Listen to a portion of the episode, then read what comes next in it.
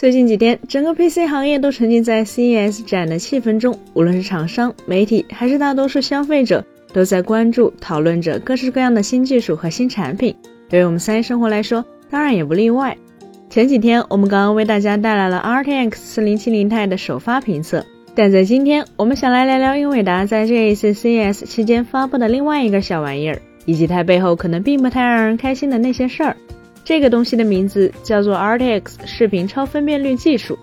根据英伟达方面的说法，这是一种基于显卡内置 AI 算力来实现的在线视频画质实时增强功能。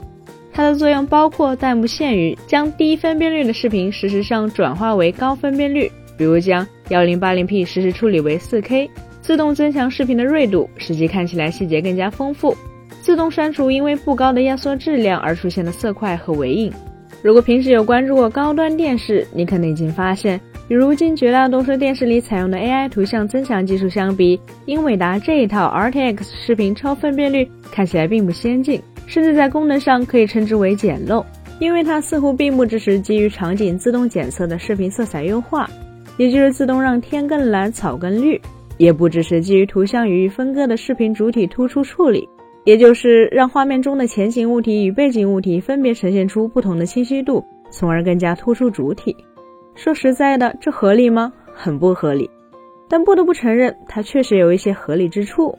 说不合理，是因为按照英伟达方面目前公布的相关信息显示，RTX 视频超分辨率只会兼容从 RTX 20系到 RTX 40系的显卡，这也就意味着它在实时处理视频画面时。本质上很可能是要调用显卡的 Tensor Core 张量单元，甚至可能要用到部分 RT Core 光追单元的处理能力。因此，不具备这两个单元的非 RTX 系列显卡，自然也就无法兼容这项功能了。然而，大家要知道，哪怕是与最低端的 RTX 显卡相比，如今智能电视 SoC 里集成的 AI 单元算力都要差上很多。于是，这也就意味着。英伟达的工程师守着相当于电视 SoC 少则数倍、多则数百倍的 AI 算力硬件，却做出来了可能复杂程度连如今入门级 4K 电视 AI PQ 功能都不如的一个视频增强算法。而且电视上的 AI 画面处理技术，起码也是至少在三四年前就已经存在了。英伟达这几乎就属于是抄作业都没抄全。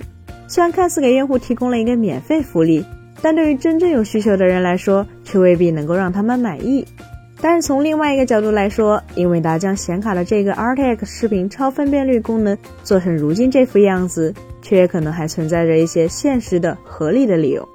一方面，正如手机厂商在设计 AI 影像算法时，首先需要先让摄影师拿着相机拍个几万张、几十万张照片，给手机里的 AI 模型充当训练教材一样。当电视厂商、电视芯片厂商在设计 AI 图像处理算法时，显然也需要有大量的影视资源来作为 AI 的训练来源。通过让 AI 分析高品质画面应该是什么样的，才能让算法知道应该把低清晰度、色彩不佳的视频处理成何种程度为佳。